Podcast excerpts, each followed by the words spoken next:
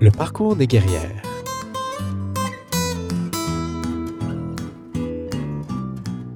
Salut les guerrières, salut les guerriers. Bienvenue à cet épisode du balado du parcours des guerrières.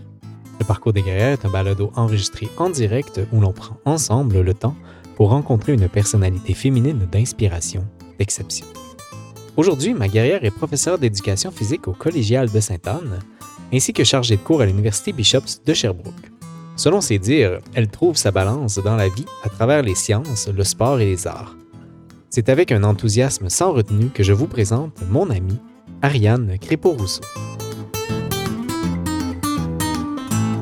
Bonjour Ariane. Bonjour Benjamin. Ça va bien? Ça va très bien, toi.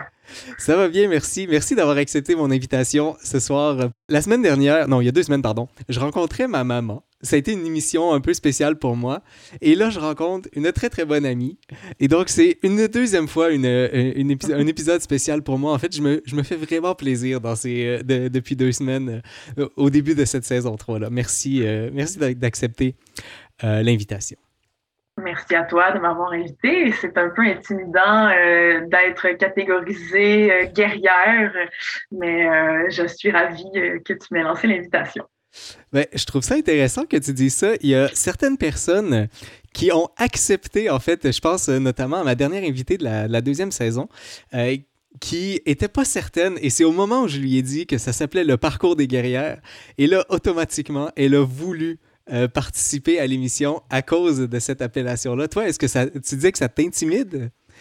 Ben, euh, moi, je, je dirais pas que le mot m'a euh, interpellé particulièrement. Ce qui m'intimide, c'est, c'est surtout le fait que ben, j'ai, j'ai écouté quand même quelques épisodes, puis euh, ben, c'est, c'est ça, c'est des femmes d'inspiration et d'exception, pour reprendre euh, ta uh-huh. formulation. Donc, euh, je sais pas, il y a quelque chose de... C'est quand même un, un honneur, mais aussi, tu sais ça. Est-ce que moi je l'aime mon parcours, là, je suis contente d'être dedans, mais est-ce qu'il peut être qualifié vraiment comme un parcours inspirant? Je sais pas. Voilà. Ben, en tout cas, c'est ce qu'on va découvrir ensemble aujourd'hui. Donc, euh, ce, que, ce que je te propose, Ariane, ce soir, c'est qu'on, euh, ben, un peu comme, comme j'ai mentionné en introduction, euh, qu'on discute de, de, ton côté un peu science et sciences du sport et sciences de, la, de l'éducation. Bref, sciences et sport qui font partie de, de, de, tes deux balances que tu mentionnais. ensuite, on va parler ben, de ton implication au camp de la salle qui est quand même importante. Et puis, on va finir ça relativement gentiment sur euh, peut-être euh, ce que tu fais euh, de tes temps libres actuellement. Ça te va bien? Ça me va.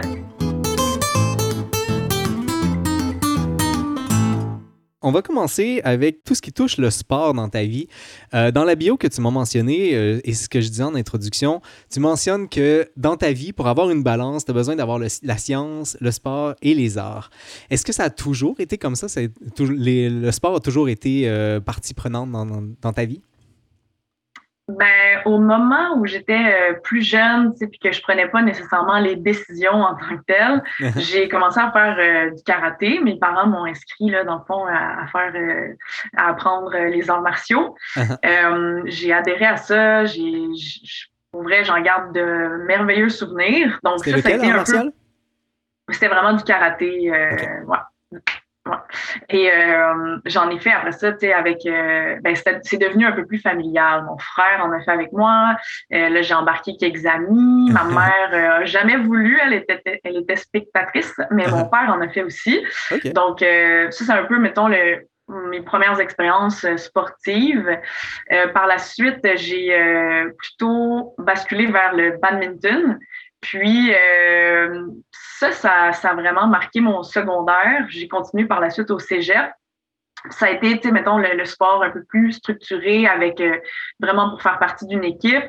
Uh-huh. Euh, au karaté aussi, je, je faisais des, des combats, des, des, compétitions, en compétition? de Ouais, ouais, de, de combat puis de kata.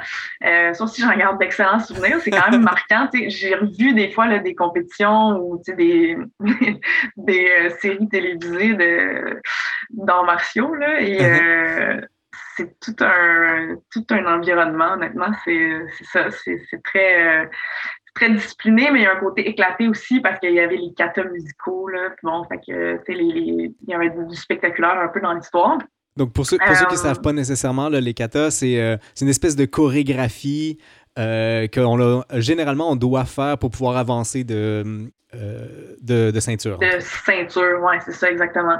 Donc, puis justement, ça, la complexité là, devient de plus en plus grande avec des, des, coups de pied, des frappes un peu plus techniques de plus en uh-huh. plus. Puis, euh, même chose un peu pour les combats, dans le sens où ça prend euh, une ampleur. C'est jamais. Euh, c'est c'est très encadré, là, donc normalement, il n'y a pas de blessure ou quoi que ce soit, mais ça, ça commence à être de plus en plus stressant, on va dire, parce que ben, on devient quand même plus rapide, plus fort avec, avec l'âge. Donc, oui, c'est ça. Euh, j'ai bien aimé euh, tout ça. Et euh, le badminton aussi. Puis là, encore là, je faisais de la compétition jusqu'au niveau collégial. Puis, justement, je dirais qu'au niveau collégial, j'ai vraiment aimé particulièrement avoir du temps dans mon deux ans et demi de cégep, parce que j'ai fait le choix justement de le faire en deux ans et demi, pour m'impliquer puis m'engager dans une pratique sportive un peu plus euh, sérieuse. Puis euh, d'où l'espèce de volet sport qui prenait comme une ampleur. Uh-huh. Puis euh, j'ai justement voulu, j'ai pris la décision d'allonger mon parcours pour pouvoir avoir ce temps-là à investir, qui était quand même les soirs et les fins de semaine. Pour ça, mais aussi pour le côté art. Donc, j'ai découvert la poterie à ce moment-là. Puis euh, ça aussi, j'ai décidé de prendre mon cégep en plus longtemps. on dirait que ça se fait plus vraiment là, maintenant, mais euh, je, je regrette rien. C'était vraiment comme une, super belle décision. Puis j'allais à l'atelier de poterie plusieurs matins, semaines euh, à, à, gérer, dans le fond, ma production puis tout ça. J'ai vraiment adoré ça. C'est ça que j'allais demander, en fait. Euh, je sais qu'il y a beaucoup de personnes qui veulent aller très rapidement dans leur cursus académique, notamment euh, entrer tout de suite au baccalauréat, aller directement à la maîtrise, euh, directement au doctorat. Euh, je pense que je suis un peu de ton avis là-dessus. J'ai pris vraiment mon temps pour faire les choses. T'as jamais regretté d'avoir étendu un tout petit peu? Non, du tout, mais je, je pense que la décision, elle, elle m'a pas semblé difficile à prendre au moment mhm. où je l'ai prise. Euh, ça m'a paru vraiment naturel. Je pense qu'en ce moment, les jeunes euh, ne vivent pas nécessairement le processus du cégep de la même manière parce que euh, il y a tout, le poids justement là, de, des notes puis de la carrière dans le fond. Mais tu sais, mhm. en remontant moi au moment où j'avais 17-18 ans, j'avais des ambitions aussi d'aller à l'université et tout ça. J'étais en sciences de la santé. Euh, je m'investissais dans mes cours, j'allais à tous mes cours. Puis peut-être que c'est pour ça aussi que j'ai décidé de le faire en plus longtemps. C'est pour pas négliger non plus les apprentissages que je faisais dans, mhm. dans le, parcours, on va dire, c'est plus académique. Fait que je voulais, je voulais qu'il y ait du stock autour. Je voulais que mon parcours il soit rempli. Je voulais pas euh, que ce soit au détriment d'une des facettes moi, ça a été la meilleure solution de, le rallonger en deux ans et demi. Puis j'ai pu en profiter après ça aussi pour euh, ben, partir à l'étranger pendant la, session, euh, la session off, qui était un, très bel apprentissage aussi. Uh-huh. C'est euh, très intéressant comme réflexion parce que, encore une fois, il y en a d'autres qui seraient rentrés directement à l'université, mais non, on préfère attendre. On reviendra là-dessus tout à l'heure. Je, vais, on, va revenir sur l'idée des voyages, donc je nous devance pas trop. Euh, et euh, donc là, tu rentres par la suite euh, kinésiologie. ça semble être un passage naturel finalement? Oui, ben quand j'étais au secondaire, j'ai découvert la physiothérapie par la mère de ma meilleure amie qui est, physiothérapeute. physiothérapeute. Puis ça, ça me parlait beaucoup. Sauf que à un moment donné, dans le processus, je me suis rendu compte que c'était peut-être il faut faire attention des fois aussi comment on l'explique, mais euh, c'était peut-être un petit peu plus euh, fermé que la kinésiologie qui m'apparaissait comme étant un, vraiment euh, Appelons ça holistique. super large. Ouais, ouais, c'est ça. Puis surtout, où il y avait peut-être plus aussi de place au sport, justement, parce que la kinésiologie, c'est la science de l'activité physique. La physiothérapie, la clientèle est très variée. Donc, c'est pas dit là, que la clientèle va exclusivement être sportive. Mhm, Donc, moi, dans le fond, par la bande, j'ai découvert la kinésiologie. Puis, euh, peut-être avec l'idée comme beaucoup, beaucoup de gens qui entrent en kinésiologie avec l'idée de peut-être changer de programme, ouais, c'est ça. Mais finalement, euh, ça m'est vraiment sorti de la tête euh, assez rapidement. J'ai vraiment aimé l'ambiance en kinésiologie. Euh, j'ai aimé le fait d'être vraiment dans, dans, un complexe universitaire sportif là, avec toutes sortes d'installations. Puis encore une fois, il y avait il y avait l'aspect sport, il y avait l'aspect social aussi qui entrait en jeu. Qui, qui on l'a pas nommé dans mon équilibre, dans ma balance, mm-hmm. mais c'est clairement là aussi l'aspect social. absolument, absolument. Puis pour remonter un peu plus loin aussi euh, en arrière, avant d'avoir euh, la physiothérapie euh, en tête et donc après ça la kinésiologie, j'avais l'enseignement.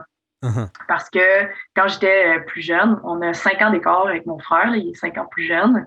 Je l'ai accaparé là, comme étant mon étudiant, mon élève à qui j'allais tout apprendre la vie. Euh, il y avait la fibre de l'enseignante. Ah ouais, il y avait clairement déjà une vocation. Puis euh, je pense que j'ai aimé ça, c'était le, voir évoluer, puis tout ça. Puis plus tard, donc, euh, ça m'a rattrapé le désir d'être enseignant. D'accord.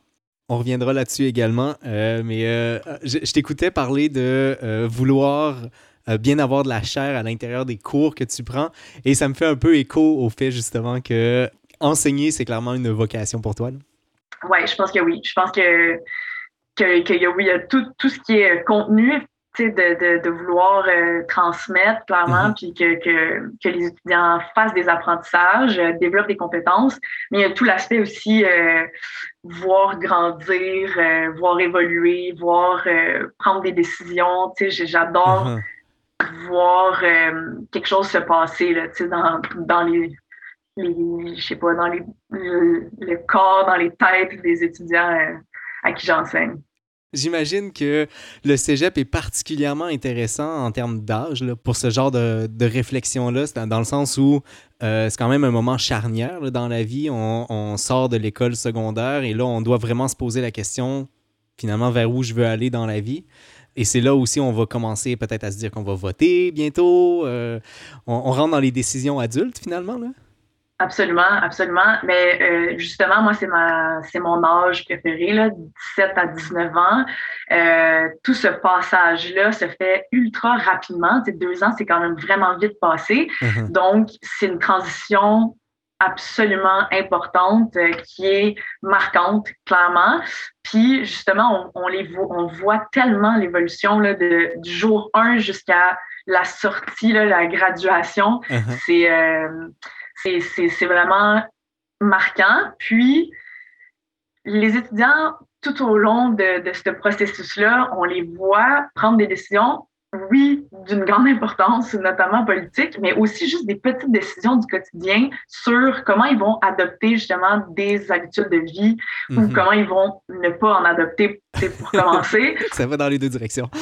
Exactement. Mais ne serait-ce que juste euh, gérer un horaire qui est que des pauses, tu sais, donc euh, mhm. c'était pas le cas au secondaire, tout était cadré, tu rentres à une heure, tu sors à une autre heure, c'est comme prévu comme ça dans la dans la journée. Souvent l'éducation physique est euh, est obligatoire, puis euh, elle prend plus de place au secondaire. Il y a quand même plus de plages horaires qui sont euh, dédiées à l'éducation physique. Il y a des euh, programmes parascolaires, puis tout ça. Puis là, ils arrivent dans un monde où tout n'est pas complètement déjà calés dans l'horaire. Ils ont des mhm. choix à faire. Ils ont des moments où il faut que soit ils décident d'aller euh, s'écraser dans un divan, ou soit ils vont décider d'aller euh, jouer une game de, je sais pas, d'Ultimate Frisbee, tu sais, uh-huh. profiter des environs. Euh, mais ça peut, ça peut être, ça, ça, peut être aussi juste euh, faire une petite course, utiliser le gym. Donc, il y a vraiment comme plein de décisions là, qui s'opèrent. Puis, je dis pas que s'écraser dans le divan, c'est pas correct non plus. C'est juste que ces décisions-là qui, finalement, apparaissent comme des décisions complètement euh, anodines, se passent et se passent de jour en jour, puis uh-huh. forgent finalement le, le, mode de vie euh, qu'ils qui vont avoir. Puis c'est complètement normal aussi qu'ils soient complètement déstabilisés, puis que tout ne soit pas parfait ça, c'est un gros enjeu aussi là, de vouloir avoir le plus beau mode de vie avec les meilleurs résultats scolaires, tout en faisant ça, ça, ça, ça, ça, d'en faire le plus possible. Mais on a besoin d'une balance. on a besoin d'une balance. Puis c'est un enjeu de société aussi, mm-hmm. l'espèce de d'anxiété que, que, les étudiants vivent euh, pour parce que dans le fond on, les amène un peu à pas trop trop avoir le droit à l'erreur le droit de se tromper il faudrait mm-hmm. qu'ils sachent déjà leur carrière tout de suite euh, c'est ça c'est beaucoup de, de, facteurs stressants pour eux euh, oui. est-ce que tu as l'impression de, de, de, contribuer, entre guillemets, à, à les aider? Est-ce que tu as, ce sentiment-là? Hmm, je pensais que tu vois, tu allais demander si j'avais l'impression de contribuer à leur sentiment d'anxiété ou en tout cas, parce que la vérité, c'est que j'essaie de me battre contre moi-même dans le sens où je fais partie d'un système d'éducation. Mm-hmm. Mes cours d'éducation physique sont dans la formation générale, associés à des notes et donc mm-hmm. associés à la coteur. Donc, dans les faits, euh, tu fais partie du système. oui, je fais partie du système et ils doivent avoir un certain succès dans mes cours parce que c'est ça, ils, ultimement, s'ils veulent rentrer à l'université, ça leur prend une coteur. Donc, tout est, tout est là, là, toujours ça. Uh-huh. Mais le contenu de mes cours, puis euh, la manière d'évaluer surtout, est jamais orienté sur la performance. Donc, euh, le but, c'est qui retire un certain bien-être à bouger d'une quelconque façon que ce soit. Il y a plein, plein de disciplines, le fond, qui s'alternent, tout ça. Mais que, euh, qu'il y a des apprentissages, puis tout est là. Est-ce qu'ils sont capables euh, d'évaluer soit leurs lacunes, des fois c'est, vraiment purement technique, puis de trouver une stratégie d'amélioration. Puis on rejoint aussi l'aspect science, biomécanique, mm-hmm. ou des fois c'est simplement juste euh, est-ce qu'ils sont capables d'avoir une pratique autonome? Donc, dépendamment aussi de quel, par, quel cours d'éducation physique ils sont rendus à, faire, ils développent des compétences. C'est très orienté, puis c'est le fun parce que c'est souvent comme ça euh, au cégep. Donc, euh, j'ai l'impression, en tout cas, de moins contribuer à un sentiment d'ultra-performance. Uh-huh. Est-ce que tu as l'impression que les collègues aussi euh, sont dans cette mouvance-là de faut, faut, faire attention à la à l'anxiété de performance, par exemple? Euh, en éducation physique, clairement. Dans les, moi, mettons, mon, cégep est un très petit cégep et tous les autres profs, on, on, se connaît tous. C'est comme si on était euh, l'équivalent d'un seul département, des fois dans, dans les gros cégeps. Uh-huh. Puis oui, euh, le, le message, c'est... Euh, puis il y a aussi des ressources là, qui existent à, au cégep où j'enseigne, au collégial international à Sainte-Anne, pour euh, outiller les, les, étudiants à gérer leur anxiété, parce que, ou gérer les, les, stresseurs et tout ça. Puis oui, oui, il y a, il y a clairement une écoute, clairement un... On, je suis pas la seule, dans le fond, à reconnaître ça, puis on n'est pas le seul cégep dans lequel l'anxiété euh, est présente. Et, est un enjeu, oui. Ben, ça, fait quand même plaisir à entendre parce que je pense que ça va être un des gros enjeux dans les prochaines années pour, pour les étudiants.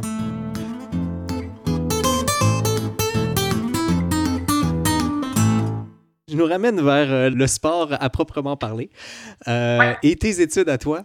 Une fois le bac complété, tu rentres à la maîtrise. En fait, il y a un an où tu n'entres pas à la maîtrise, mais éventuellement, tu rentres à la maîtrise en biomécanique. Et j'étais curieux de savoir, c'est quoi ton rapport à la science, particulièrement à la science du sport? quand j'étais en kinésiologie, j'ai développé, dans le fond, un intérêt davantage pour la clientèle sportive, mais sportive de haut niveau, ou en tout cas les, athlètes. Mhm. Euh, j'ai fait un stage avec les, équipes Carabins, en fait, avec l'équipe de préparateurs physiques des Carabins à l'époque. Euh, puis, après ça, j'ai euh, fait un autre stage à l'INS, à l'Institut national du sport. Et à ce moment-là, en fond, j'ai goûté un peu à la recherche. Mhm. recherche très appliquée parce que, ben, en fait, c'est c'est ça. C'est plutôt, dans le fond, un, un, endroit où il y a des, euh, des professionnels, puis euh, des scientifiques qui sont au service des sports. Ah. Donc là, moi, j'étais là en tant que stagiaire, puis euh, je trouvais que c'était palpitant.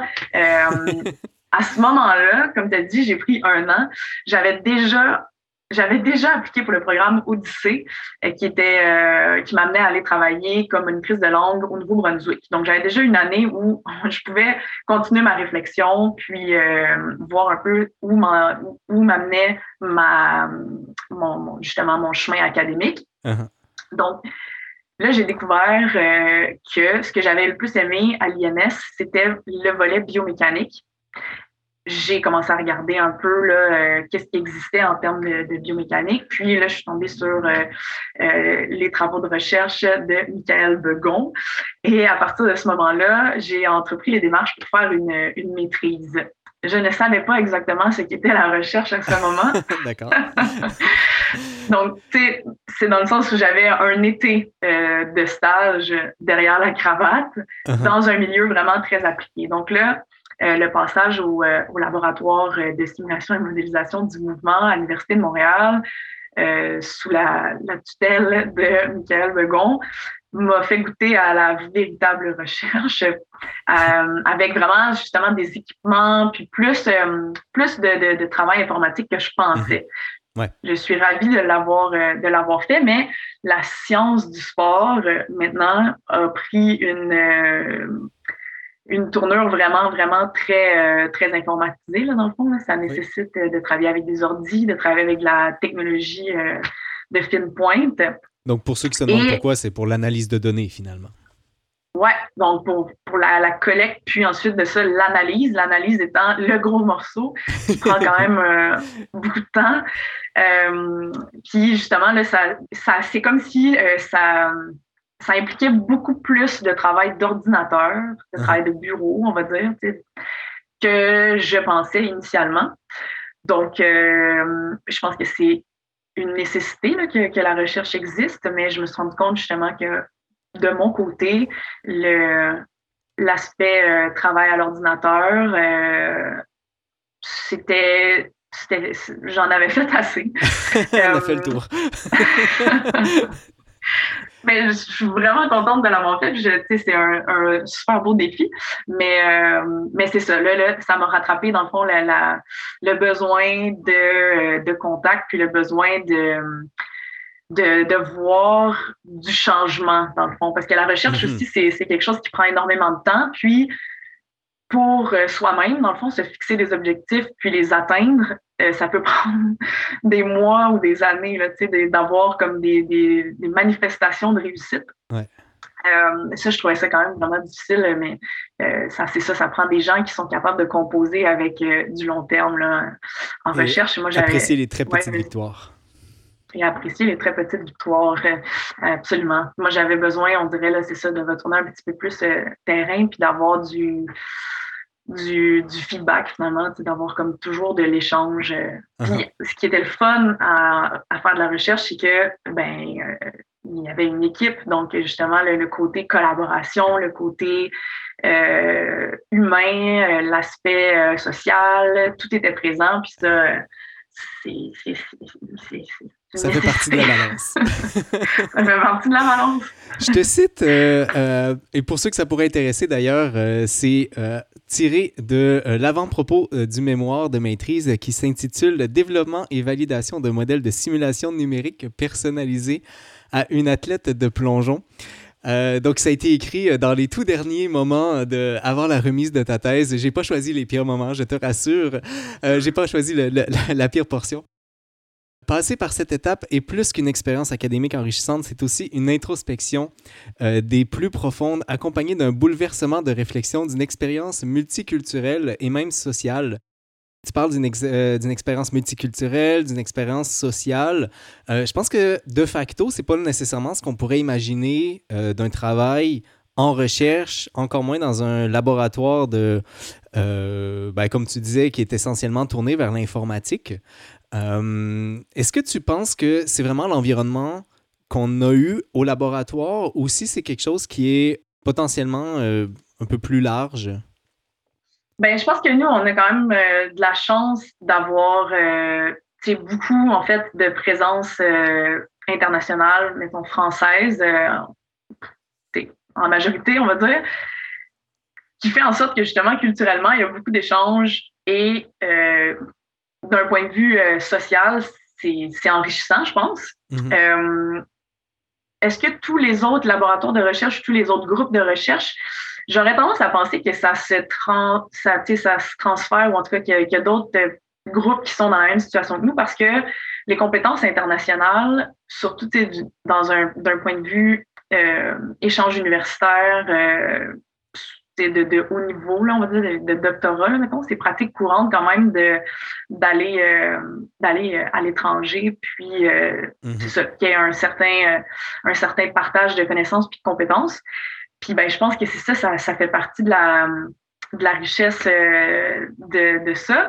Moi, mettons, concrètement, ce que ça représente aussi, c'est plein d'amis que j'ai le goût d'aller visiter, tu sais, en, en, France, donc euh, surtout, mais euh, partout, finalement, là, j'ai plein de, tu sais, ça m'amène à voir, apprendre la culture, puis à aller découvrir, dans le fond, le, lieu où, euh, où les gens que j'ai côtoyés dans le labo vivent maintenant, tu sais. Mm-hmm. Ben, en tout cas, si ça peut inspirer des gens à aller vers la science, je trouve ça, euh, je trouve ça déjà très très bien. euh, pour ceux que ça pourrait intéresser, il y a aussi un poème qui est écrit en euh, écriture automatique. Je vous laisse aller découvrir au besoin. Oui. à l'intérieur du laboratoire, mais je pense que c'est. Euh, euh, en fait, c'est surtout parce que ça s'est passé dans le cadre du laboratoire. Euh, il tu as eu une, quand même une, une, présence médiatique assez, assez importante. je pense notamment aux éclaireurs, au Code Chastenay, plusieurs journaux, Électron Libre, que j'ai d'ailleurs pour vous un petit extrait. je vais le faire passer et ensuite on en reparle. Pour s'assurer que le squat soit bien fait, Ariane Crépeau-Rousseau, qui est agente de recherche en kinésiologie à l'Université de Montréal, a coordonné la création d'un logiciel qui permet d'analyser le squat en temps réel et d'apporter des correctifs à la posture. On utilise des euh, technologies à faible coût, donc un capteur de mouvement et deux plateformes euh, de force, comme on peut trouver dans les technologies de jeux vidéo. Le logiciel s'adresse euh, autant monsieur, madame, tout le monde là, qui voudrait euh, perfectionner ou apprendre la technique de, squat que à des professionnels de la santé, justement, qui pourraient l'utiliser soit en clinique ou euh, dans les gyms. Tu parles en fait d'un projet qui s'appelle le projet TechFi. Euh, c'est un peu difficile de, de, regarder sur Internet ton nom sans tomber sur quelque chose relatif à TechFi. Est-ce que tu as l'impression que l'importance médiatique que ça peut avoir eu, ben, premièrement, en fait, si tu peux nous expliquer un peu quel était le projet en question? Oui, alors le projet TechFi, euh, c'est un projet euh, de collaboration avec ben, entre le, laboratoire euh, S2M et deux programmes de techniques en réadaptation physique offerts dans les cégeps, le cégep Marie-Victorin puis le cégep Dawson. Donc, on a rassemblé plein de monde pour essayer de voir quelles technologies à faible coût existaient et lesquelles on pourrait aussi développer ou bon, trafiquer, c'est peut-être pas le bon terme, mais euh, euh, réorienter. Réorienter, oui, c'est ça, dans une optique de réadaptation physique ou euh, entraînement. Donc, vraiment pour mettre ça plutôt au cœur de la pratique de l'activité physique. et ça se voulait, c'est ça, au, départ, ça se voulait un programme qui allait quand même rester assez à l'interne avec euh, les programmes euh, vraiment de, de, TRP puis de kinésiologie qui allaient en bénéficier euh, dans les cours pour pouvoir utiliser ces outils-là, expérimenter, puis un peu plus se former, dans le fond, à, à, observer, à analyser, à, avoir un esprit critique par rapport à, une gestuelle, pour reprendre par exemple l'exemple des squats. Euh, puis finalement, ça a pris une ampleur un petit peu plus grande avec notamment la création d'un MOOC, un mhm. Massive Online Open Course, donc les cours en ligne ouverts à tous. Qui est encore disponible d'ailleurs? Oui, qui est encore euh, disponible. Et puis, donc là, on est rentré dans un tout autre euh, parcours. C'était vraiment plutôt de la valorisation, de la diffusion de ce qu'on avait développé.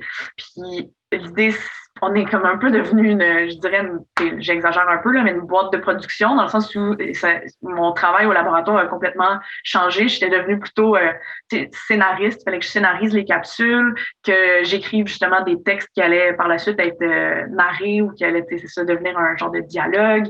Euh, tout ce qui était prise d'image, aussi décidé, tu sais, quelles, quelles étaient les, les meilleures vues, est-ce qu'on allait prendre plusieurs, plusieurs euh, plusieurs reprises, euh, qui allait être impliqué. Donc là, ça devenait, puis on a même créé, mettons, des jingles, puis des, trucs un petit peu plus, euh, c'était devenu un, un, petit peu plus euh, funky. c'était vraiment, vraiment le fun. Mais c'était pas supposé d'être aussi gros au début. Puis là, finalement, c'est ça, il y a des gens de différents programmes, il y a plusieurs personnes aussi, justement, dans, à l'international qui ont euh, exploité les, euh, les technologies qui ont, qui ont, été développées, en fait, les logiciels ou les, applications. Puis, parce que l'idée, c'était ça aussi, c'était que ce soit euh, diffusé, puis utilisable par quiconque avait envie de, de s'en servir. Puis là, ben, les médias ont repris un petit peu justement par UDM euh, Nouvelle, je pense, qui, a, propulsé dans un premier temps à l'intérieur de l'Université de Montréal, puis euh, ben, justement les éclaireurs, puis euh, euh, Michael est allé aussi à des émissions, je ne pourrais plus les nommer là en ce moment, mais ça, ça, ça, ça s'est sorti un petit peu plus, ça a rayonné. Uh-huh. quand, quand, on te regarde, puis je ne sais pas si l'extrait était, était assez parlant, surtout que vous avez peut-être un peu mal entendu, mais lorsqu'on te regarde, on, on a l'impression que c'est naturel pour toi d'être euh, devant la caméra et tout. Est-ce que c'est juste que tu es une bonne actrice ou c'est effectivement naturel? non, non, là, je pense que ça. c'est devenu de plus en plus naturel par la force des choses, à force de faire justement euh, ces vidéos-là dans, dans, le cadre de, du MOOC. Uh-huh. Euh, mais je ne tripais pas avant. Il faudrait que mes, mes, parents confirment, mais jusqu'à, je pense que c'est l'âge de je sais pas si c'est jusqu'à l'âge de 10 ans, mais euh, j'existais pas dans les vidéos. Euh, on pouvait m'entendre, mais on pouvait pas me voir. Donc, j'étais cachée derrière un divan, j'étais cachée derrière n'importe quoi. On savait que j'étais là. des fois, mettons, je passais vraiment en flèche, mais c'était uh-huh. c'était pas... Euh, j'ai détesté ça longtemps. Puis là, ben, finalement, euh, c'est ça. C'est pas si pire que ça. T'as fini par accepter. Ouais.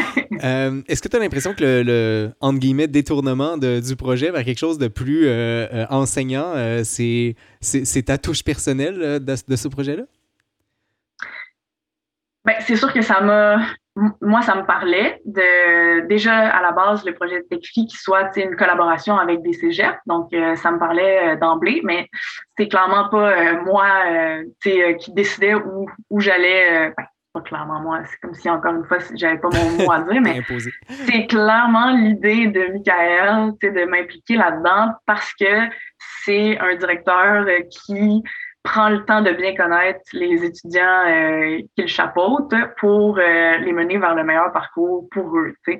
Fait que moi, j'ai c'est ça, j'ai eu la chance d'avoir ça qui s'offrait à moi tout, tout à la fin de ma maîtrise de pouvoir continuer d'évoluer dans le laboratoire vers quelque chose qui n'était pas fondamentalement de la recherche avec euh, justement quelque chose qui me parlait un petit peu moins, puis euh, d'être propulsé vers euh, un aspect plus pédagogique. Donc moi, c'est ça, il y, a un, il y, a un, mélange de peut-être moi qui avait au moins manifesté mes intérêts et des mm-hmm. intérêts, mais clairement l'écoute de Michael, il est pour quelque chose. La dernière chose que je voulais parler peut-être au niveau du sport, euh, et euh, peut-être qu'il n'y aura rien à dire là-dessus, euh, si c'est le cas, eh bien, tu peux simplement me le dire, mais j'ai vu que tu étais ambassadrice pour Fille Action de 2017 à 2020. Quel avait été ton rôle là-dessus?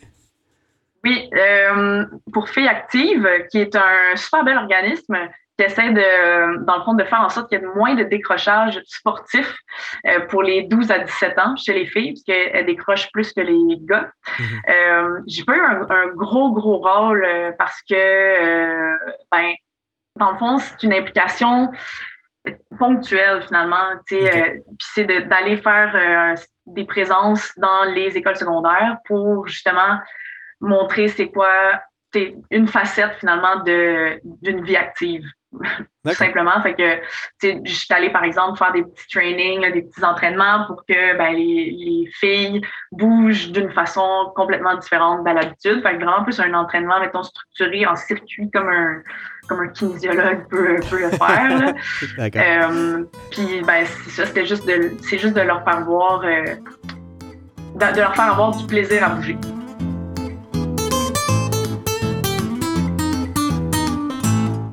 Je nous amène euh, sur euh, un autre sujet complètement et je porte le chandail de, on y reviendra.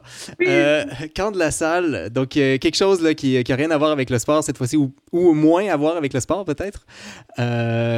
Quoique, je, je dis ça, mais finalement. Euh, il y a énormément de plein air.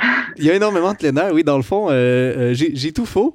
le camp de la salle, je vais simplement lire la mission. C'est un OBNL offrant des séjours en camp de vacances à des jeunes de tous milieux socio-économiques en partenariat avec la fondation du camp de la salle. Est-ce que tu peux nous parler de ce, que, de de ce camp-là pour toi?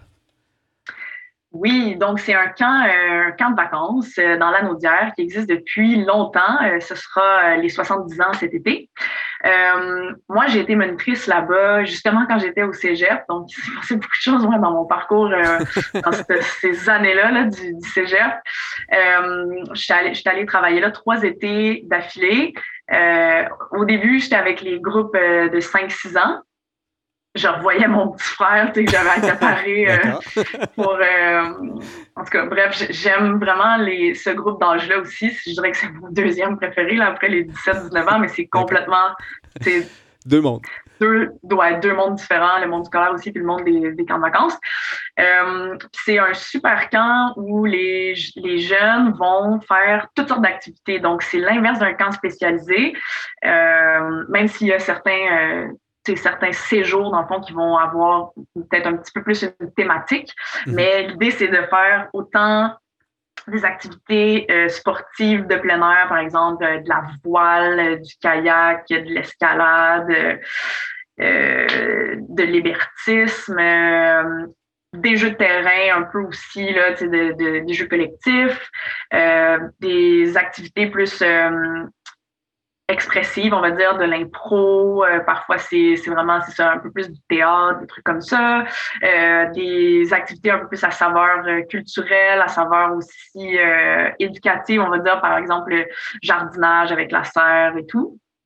Et ben moi, j'ai travaillé là pendant trois étés, mais par la suite, une fois que, que j'ai quitté, j'ai je, je suis devenue bénévole. Puis, comme tu l'as dit au début, là, je fais partie du conseil d'administration. Parce qu'il est arrivé quelque chose de grave au camp de la salle, il a failli fermer. Euh, parce que dans le fond, ça a été fondé par des frères des écoles chrétiennes, puis euh, devenant de moins en moins nombreux, euh, ben, ils devaient dans le fond recentrer un peu leurs activités. Puis le, camp de la salle a vraiment, l'annonce de fermeture avait été faite. Puis comme beaucoup, beaucoup d'anciens moniteurs, d'anciens campeurs, de parents, on trouvait ça inconcevable que euh, ce lieu-là, qui est comme, oui, un lieu magnifique avec des grands pins, un lac, euh, ferme, mais c'est surtout que l'expérience prenne fin. C'était mhm. comme impossible. Donc là, euh, il y a eu un mouvement, vraiment une mobilisation qui s'est créée, puis on a réussi à bon, au fil des ans, là, il s'en est passé des affaires, mais on a réussi justement à créer un nouveau comité qui est devenu un CA, qui est devenu finalement l'organisme gestionnaire du camp de la salle tel qu'on le connaît en ce moment, qui, est, un, qui est encore un camp de vacances.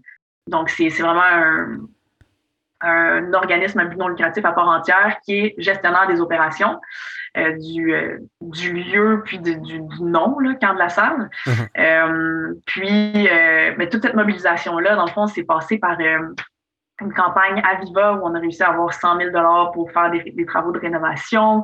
Euh, le chandail euh, Poche et Fils là, que, que tu as, euh, qui était comme une espèce de campagne avec euh, pour, ben, pour lever des fonds justement grâce à, à cette vente-là. Euh, il y a eu d'autres, plein d'autres événements, une course à obstacles qui est devenue finalement par la bande un, un cross triathlon, donc vraiment comme un triathlon, mais avec euh, du lot de montagne, puis euh, de la nage en, en eau vive, en eau libre, je veux dire. Puis euh, c'est ça, c'est ça. Il s'est passé vraiment beaucoup de, de, choses pour que le camp revienne à la vie. Et là, les les bas sont pleins, tout va bien au camp de la salle, il y a de plus en plus de jeunes qui vont. Puis ce qui est important aussi de dire, c'est qu'il y a des jeunes de tout milieu. Donc, il y a vraiment des jeunes de milieux moins favorisés, des milieux plus mhm. vulnérables de partout, même par exemple de Montréal, qui viennent au camp de la salle grâce à la fondation camp de la salle. Et euh, des fois, c'est la première fois qu'ils voient euh, qu'ils mettent les pieds dans un lac, qu'ils baignent dans un lac, mhm. qu'ils voient une forêt, euh, qu'ils voient un feu de camp. Donc, euh, puis qu'ils se font des amis, qui voient des modèles moniteurs, monitrices inspirants. Donc, c'est beau. Ben, à travers euh, toute cette grande description que tu viens d'en faire, tu as couvert beaucoup de choses que, que je voulais couvrir. Et c'était super intéressant, j'avais pas envie de t'arrêter. Euh, je, reviens là, quand même sur le fait que tu deviens euh, vice-présidente du, du, conseil d'administration. C'était quelque chose que tu te voyais dans ta vie être vice-présidente d'un CA, d'un camp, ou c'est arrivé comme ça par la force des choses? c'est arrivé, euh, je dirais vraiment par la force des choses. J'avais aucune idée d'où ça allait mener.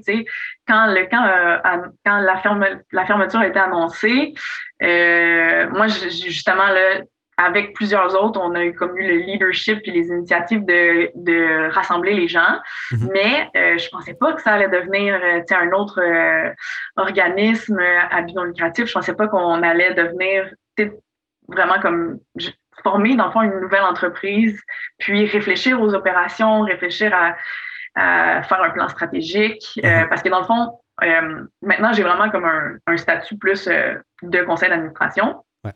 Mais avant que ça en arrive là, on avait vraiment les deux mains dans les opérations, dans le fond, parce qu'il fallait mhm. tout redéfinir. Il fallait notamment exister en ligne parce qu'il n'y avait pas vraiment de, de, site web ou quoi que ce soit. Donc, tu sais, ça a été aussi toute cette réflexion-là, prendre des photos, ta, ta, ta. Donc, c'était c'est vraiment une super belle expérience, c'est super enrichissant. C'était extrêmement stressant, mais euh, valorisant en même temps. Donc, euh, je pensais pas que j'allais euh, occuper un poste de CA. J'avais aucune idée c'était quoi un CA à, une certain, un certain moment. Là. Uh-huh. Et que j'ai appris, j'ai appris ça. Puis j'en apprends encore tous les jours. Moi, je trouve ça beau qu'à travers ça, tu fais juste te lancer en disant OK, bon, on va le faire.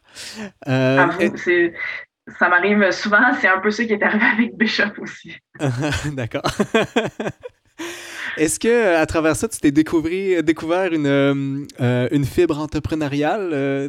Ben oui, j'avais vraiment du plaisir en fait à réfléchir à tout ça. Tu sais, c'est ça, de, de, de, revoir les objectifs, d'établir un budget, de voir qu'est-ce qui, quel partenaire pourrait nous aider. Tout était comme, le fond, c'est aussi un peu, oui, c'est se lancer dans le vide, mais il y avait comme vraiment ce sentiment d'urgence-là euh, où si on faisait rien, uh-huh. on allait, ça allait mourir. Donc, autant essayer, tu sais, on pouvait, oui, on pouvait se tromper, puis au pire, ça marche pas, mais si on fait rien, puis que qu'on se trompe pas, euh, c'est mort déjà. Fallait comme dans le fond, ben c'est ça, fait qu'il fallait faire renaître finalement, c'était comme, on pouvait prendre pour acquis que c'était mort et donc essayer de faire renaître quelque chose. Mhm. Puis euh, je trouve que ça, c'était un beau, entre guillemets, terrain de jeu pour laisser place à l'erreur, laisser erreur finalement, parce que justement, les enjeux étaient grands, mais en même temps, euh, échouer, on avait déjà, c'était déjà le même résultat finalement. Mhm. C'est effectivement un bon moyen pour apprendre. Euh, il y a euh, une entrevue avec Roxane qui est, qui est venue euh, en lien avec ça, où à l'intérieur, tu mentionnes J'ai toujours été volontaire pour mettre autant d'efforts dans ce projet. Même si c'est prenant, ça me rend vraiment heureuse. je pense que tu, on, sent bien la raison pour laquelle tu, tu te sens heureuse à l'intérieur de ça, mais est-ce que des fois, tu as l'impression que ça prend trop de temps? Quand j'y repense, je constate que j'en ai vraiment passé beaucoup du temps là-dessus, mais encore une fois, c'était comme s'il y avait un sentiment d'urgence, il y avait un, il y avait quelque chose de collectif aussi qui, mm-hmm. amenait une certaine énergie. Là. Dans le fond, euh, je, travaillais d'arrache-pied avec plein d'autres personnes qui étaient extrêmement investies. on dirait moi, je crois beaucoup au travail d'équipe, mais au vrai travail d'équipe. Tu sais, que mm-hmm. dans le fond, là, tout le monde y mettait de l'énergie. Puis oui, là, chacun euh, justement à la hauteur de, ce qu'il était capable de donner comme, comme temps puis comme compétence, tout ça, mais tout ça faisait en sorte que ça a été beaucoup, beaucoup de, euh, de, de temps investi, mais beaucoup de résultats aussi, tu sais, on en parlait tantôt là, de uh-huh. voir euh, des victoires, tu sais, de, de, s'accrocher dans le fond au fait que ah ça fonctionne, ça fonctionne, puis là ben il y, a quelque chose, tu sais, dans le fond de vraiment encourageant là-dedans. Ça s'est pas arrivé tout le temps. Des fois aussi on ça ça portait moins fruit, mais on a persévéré. Puis c'est ça, je dirais que c'est vraiment beaucoup le sentiment d'urgence puis l'énergie de groupe qui fait que tout ce temps-là, j'avais le goût de le passer. Je, je, je, me suis jamais dit, ah, faut que je fasse ça.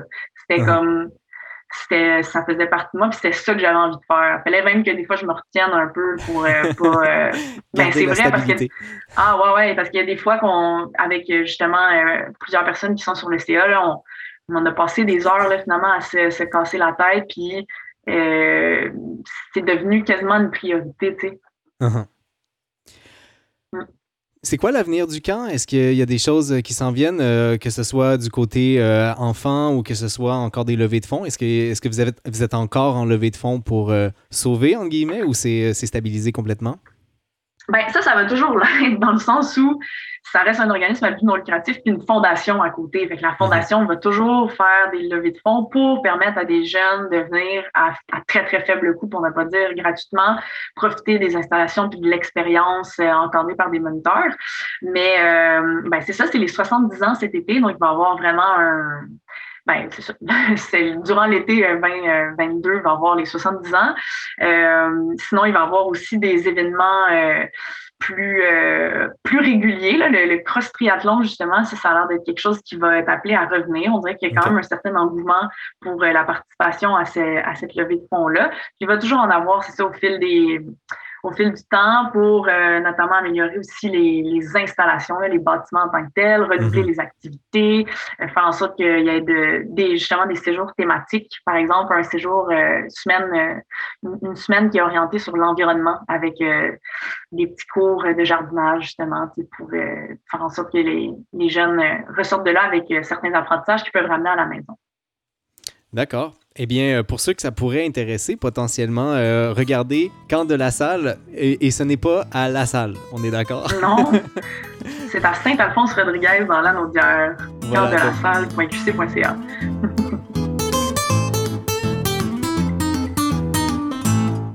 Si, tu me permets, Ariane, puisqu'on a commencé en retard à cause d'un petit problème mhm. technique, je vais prendre euh, les cinq ou six minutes euh, qui restent pour euh, peut-être aller sur des, des, choses un peu plus. tes activités personnelles, appelons ça comme ça. qui est le, troisième volet qu'on n'a pas encore parlé de ta stabilité, celui artistique. J'ai toujours considéré, parce qu'on se connaît depuis le depuis le bac finalement, on a fait notre bac ensemble. J'ai toujours euh, dans le, groupe qu'on était, peut-être la centaine de personnes qu'on était, il y a euh, deux personnes que je voyais comme étant les plus artsy de la gang. Et euh, il y avait toi et Mélissa. Et Mélissa Ellis, qui est une de tes amies. Pour moi, vous étiez les deux représentations de l'art à notre groupe. comment est-ce que tu vis ça, l'art, de, ton côté? J'imagine que c'est quelque chose d'un peu plus personnel. C'est pas, pas quelque chose sur lequel tu n'es pas en train de faire des, grandes représentations publiques. non, non, non, du tout. Euh, je dirais que je me considère pas vraiment comme une personne euh, artistique. Là. Je considère pas que c'est le, volet le plus euh, épanoui chez moi, mais il, m'est bénéfique. Je l'aime, j'aime ça le développer. Uh-huh. puis ça a commencé, ben, je pense que j'avais quand même, tu sais, enfant puis adolescente là, un, un goût euh, un goût pour mettons la peinture puis le dessin tout ça. Mais c'est vraiment au cégep où là j'ai découvert la poterie euh, un peu à reculons parce qu'il y a une amie qui m'a invité à, à m'inscrire à cet atelier là qui coûtait vraiment pas cher là. C'est aussi euh, vraiment le fun le cégep pour ça les activités c'est fait que je me suis inscrite à l'atelier de poterie et à l'atelier de photo j'ai vraiment aimé ça, tu sais, travailler la photographie en chambre noire, ta, ta, mhm. Puis j'ai vraiment aimé la poterie au point où, euh, c'est ça, c'est devenu une activité du matin. Là, j'allais, euh, dans le fond, chaque fois que mon horaire me le permettait, j'allais à l'atelier je suis devenue apparitrice avec la, la, la potière, là, dans le fond, la céramiste qui était là-bas. Et je m'occupais, c'est ça, de, de, de, faire cuire les pièces, de, de, de, produire les glaçures, là, fait que de, vraiment faire l'espèce de potion chimique. Euh, fait que j'ai vraiment adoré cette euh, immersion dans euh, l'univers de la poterie. Au début, je riais, tu sais, après ça, finalement, je, mais tu sais, c'est ça. Fait que ça m'a beaucoup apporté. J'ai vraiment aimé les pièces. C'était vraiment euh, la, la céramiste là-bas, elle nous orientait aussi beaucoup sur la sculpture. Fait que j'ai, c'était pas obligé d'être, mettons, un bol. Ça, des fois, c'était pas une pièce qui était euh, fonctionnelle, on va dire. Uh-huh. Puis là, par la suite, euh, au bac en kin, j'ai pu toucher à la poterie, mais j'ai plutôt découvert le côté expressif de la danse. Fait que là, euh, danse urbaine, puis euh, plus tard un peu la danse contemporaine. que je pratique encore. Euh, c'est vraiment de façon euh, hebdomadaire, on va dire, là, uh-huh. par, par, coup de session, là, et puis que, que j'aime vraiment particulièrement parce que je trouve que justement, il y a un aspect un peu plus libre et expressif, que j'aime aussi apprendre les chorégraphies, puis euh, voir qu'il y a une amélioration dans l'aspect technique. Il y a tout le temps mon espèce de côté, tu sais, euh, amélioration technique, mais sans non plus ça... Ouais, ouais, enseignante qui aime, euh, c'est ça, voir de l'amélioration, mais euh, s'il n'y en a pas, il n'y en a pas, puis j'aime ça aussi, tu sais, puis que ça soit juste comme de l'expression, puis de l'improvisation, tu sais, puis j'ai jamais fait d'impro-impro, là, en termes plus en tout cas de l'impro, là, où on, on doit s'exprimer euh, verbalement. on m'a souvent invité à faire ça. Ça, c'est quelque chose que, en tout cas, pour l'instant, c'est vraiment trop une grosse sortie de zone de confort. Mais l'expression avec le corps, ça, ça me parle vraiment.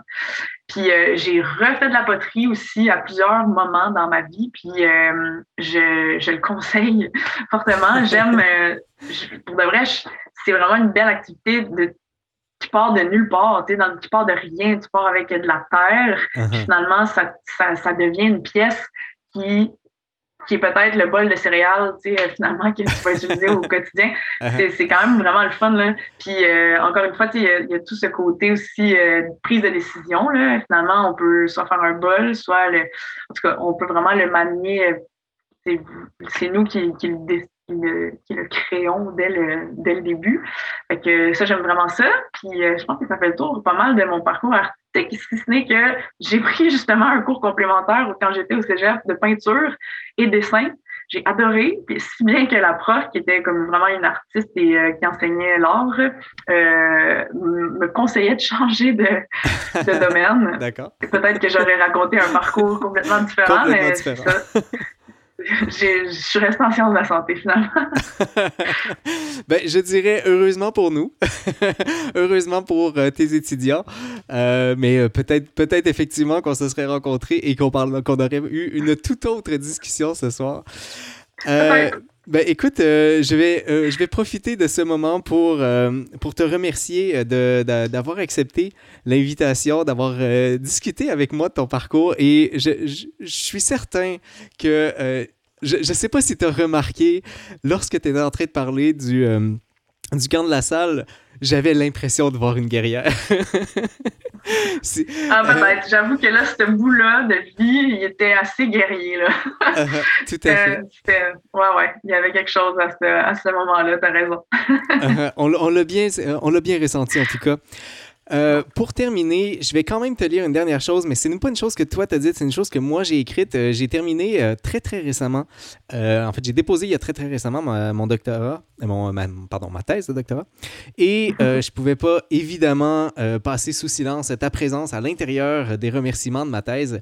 Et je ne l'ai pas diffusé à personne encore, mais je vais quand même lire la partie, si tu me permets, qui te concerne, Ariane. Donc, finalement, et certainement pas la moindre, Ariane Crépeau qui a été pour moi un phare au laboratoire à travers plusieurs brouillards. S'il y a une personne responsable de ma persévérance académique et grâce à qui je me rendais chaque jour au travail avec plaisir, c'est toi. Je n'aurai jamais les mots pour décrire la reconnaissance et le respect que j'ai pour ta personne. Voilà, merci. Wow, merci. Ben, merci à toi. C'est touchant, mais c'est, je, je, m'en rends pas compte, on dirait, mais je suis vraiment contente d'avoir euh, eu ce, ce, petit soupçon de lumière-là. Puis, ben, tu le sais, là, on se l'a déjà dit, moi, ça fait quand même un petit bout euh, que j'ai fini euh, ma maîtrise puis que je ne ferai jamais de doctorat. merci à toi d'avoir été là dans, dans mon parcours. Je pense qu'on a quand même, c'est ça, des, des bouts de parcours où on a été importants l'un pour l'autre. C'est le fun uh-huh. à dire. Voilà, et euh, je voulais, en fait, euh, je trouvais que c'était un bon moment de t'inviter. Euh, ça faisait longtemps que je voulais t'inviter à l'émission et la fin de ma thèse, ça m'apparaissait un moment symbolique pour moi. Voilà. Oui, félicitations.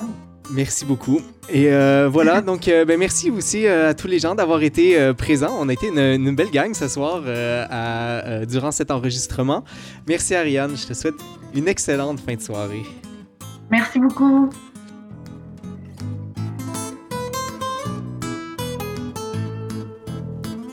Vous venez d'entendre le parcours des guerrières avec Ariane Crépeau-Rousseau. Notre prochain rendez-vous sera avec Lynn Boutier. Lynn, mieux connue sous son pseudonyme de Lynn Bou, a été chroniqueuse à la défunte émission Monsieur Net avec Denis Talbot. Elle est depuis animatrice sur sa propre chaîne Twitch. Si vous êtes intéressé à assister à l'enregistrement du parcours des guerrières, je vous invite à vous abonner à la page du Scientifique du lundi sur Facebook pour être notifié des différents événements à venir. Avec vous, c'était le Scientifique du lundi qui vous souhaite bonne science.